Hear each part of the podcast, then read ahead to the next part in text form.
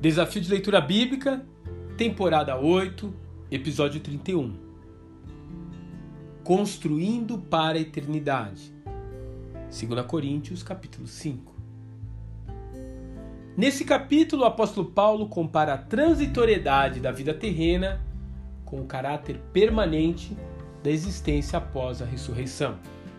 Ele usa para isso a analogia de uma tenda ou barraca, algo que foi sua fonte de sustento do período em que viveu em Corinto, como está narrado em Atos capítulo 18. Mas que também fazia parte da cultura local, uma vez que era comum ser utilizada como habitação temporária pelos visitantes que enchiam a cidade de Corinto, principalmente no período dos Jogos Istmicos. Assim, Paulo lembra seus irmãos de que a casa em que habitamos será inevitavelmente destruída e ele talvez tenha dito isso apalpando as cicatrizes e as lesões em seu próprio corpo, causadas pelas prisões e agressões que havia sofrido como ministro do Evangelho.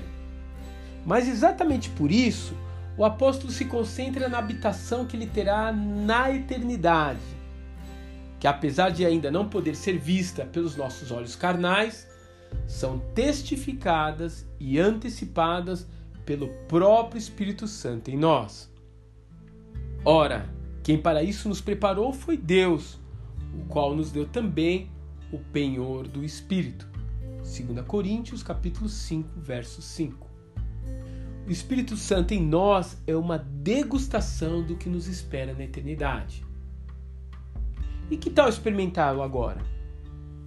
Peça que Deus lhe dê essa confirmação em sua alma e prepare-se para começar a conhecer como será sua morada celestial.